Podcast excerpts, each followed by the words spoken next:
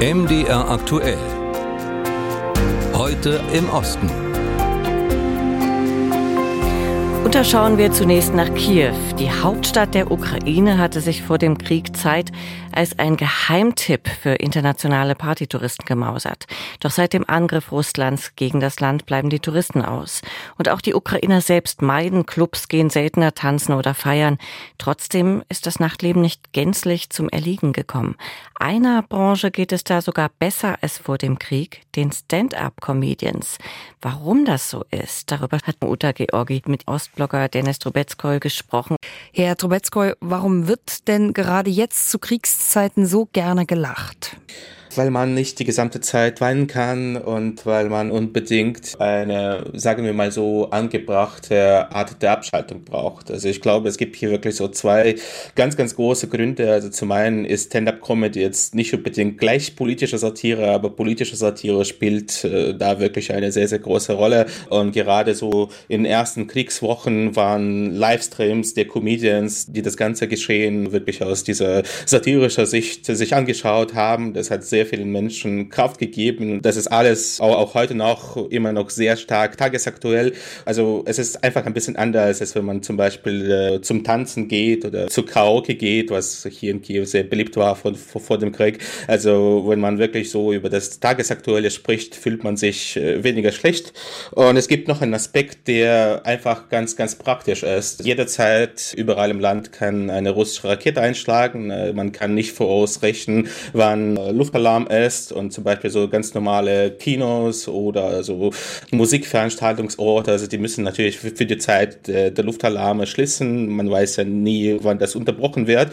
Und Stand-ups, die finden ganz praktisch meist den Untergrundbars und die sind von Luftalarmen quasi unabhängig und deswegen passt das Ganze ziemlich gut zusammen. Das scheint aber in meinen Augen zumindest nicht wirklich gut zusammenzupassen, Comedy und Krieg. Darf ich denn lachen und mich von einem Comedian unterhalten lassen, während Landsleute im Krieg sterben?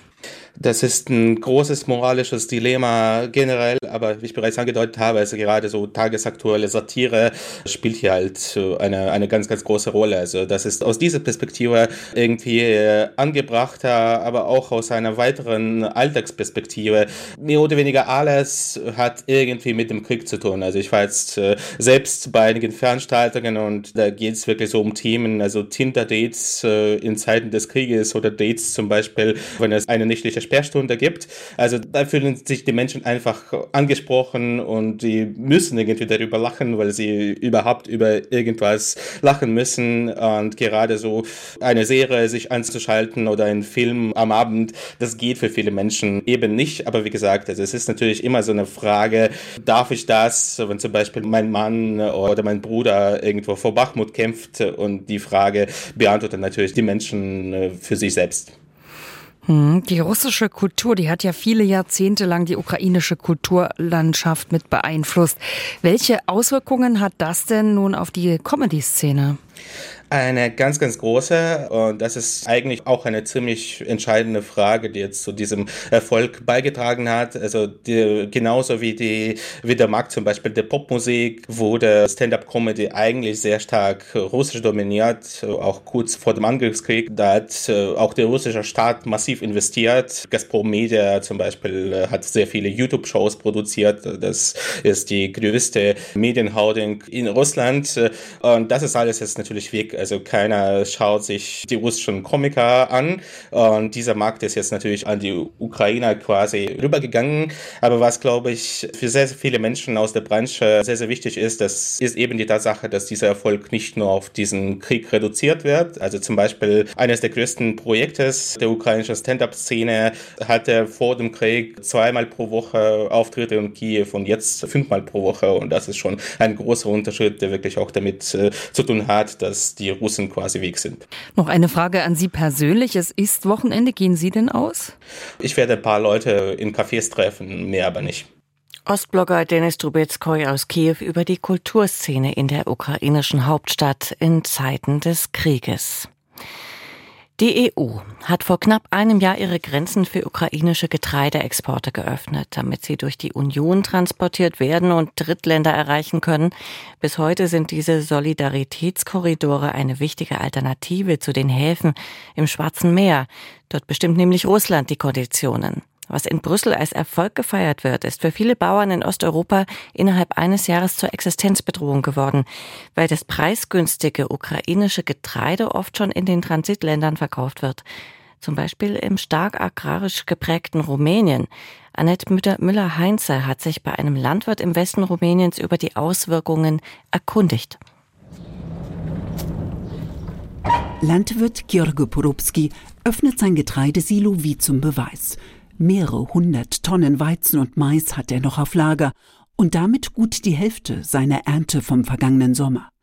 In den Jahren zuvor kauften ihm die rumänischen Getreidehändler feste Kontingente ab.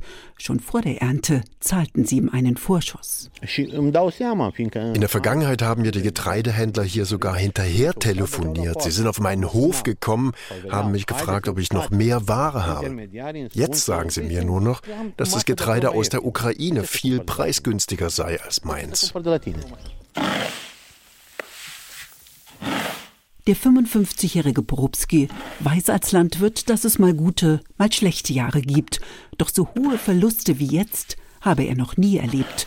Und das alles, weil ein paar hundert Kilometer von seinen Feldern entfernt einer der EU-Solidaritätskorridore für Getreide entlang führt. No, not as ich stelle nicht die Solidarität mit der Ukraine in Frage, aber ich will, dass die Solidaritätskorridore so genutzt werden, wie sie gedacht waren, als Transitstrecken für ukrainisches Getreide in Drittländer und nicht, dass die Ware hier im Land landet. Vor dem Krieg wurden Millionen Tonnen ukrainischen Getreides auf Containerschiffen über das Schwarze Meer nach China oder Afrika exportiert.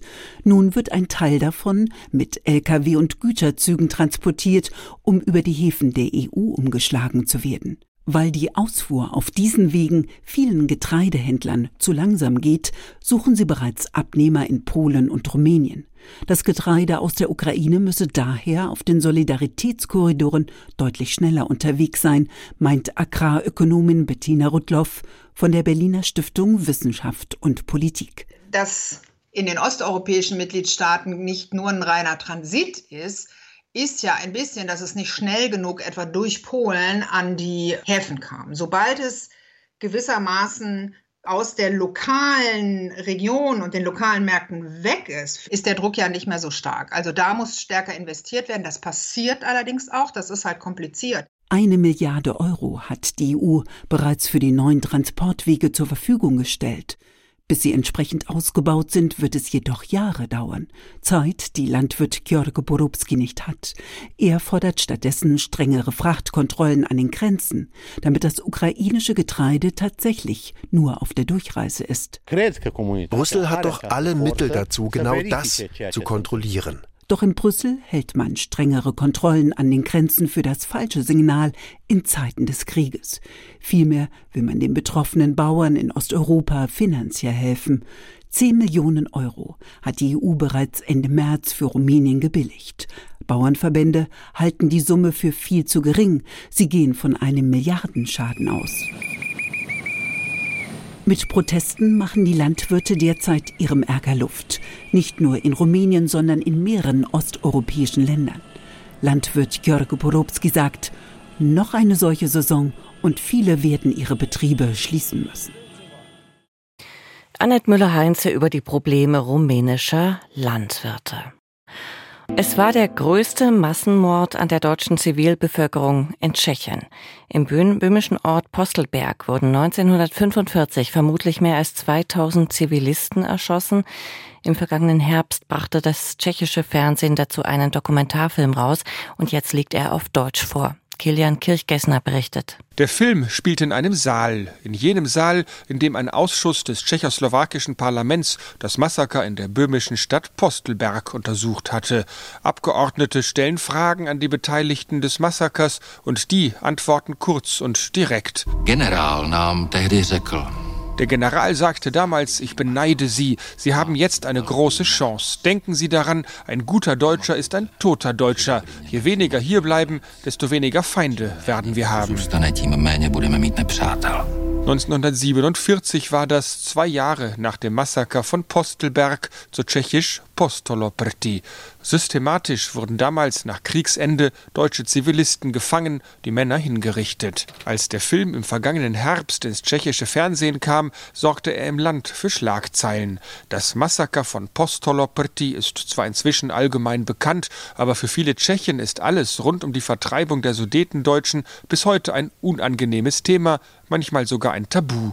Als wilde Vertreibung werden die Ausschreitungen bezeichnet, zu denen es überall im Land in der Nachkriegszeit gekommen ist. Und Postoloprti, der kleine Ort westlich von Prag, ist zum Sinnbild für die Gewalt geworden. Eine Stunde dauert der Film, der als Dokumentation angelegt ist. Zeitzeugen und Historiker kommen zu Wort und die Szenen aus dem Untersuchungsausschuss werden von Schauspielern nachgestellt. Der Zuschauer befindet sich während des Films fast nur in diesem Saal. Die Brutalität des Massakers erschließt sich nicht aus Bildern, sondern aus Zeugenaussagen. Jan Wawra, der Regisseur des Films. Hätten wir es in aller Brutalität nachgestellt, wären wir den Vorwürfen ausgesetzt gewesen, dass es nicht so gewesen sei und wir es viel drastischer dargestellt hätten. Die Untersuchung des Massakers zog sich über mehrere Wochen hin. Die Befragten schoben die Schuld zwischen den Institutionen hin und her und alle beriefen sich auf die Befehle von oben, die sie befolgt hätten. Das Verfahren wurde schließlich eingestellt mit der Anweisung, die Opfer zu exhumieren und zu verbrennen, um Spuren zu verwischen.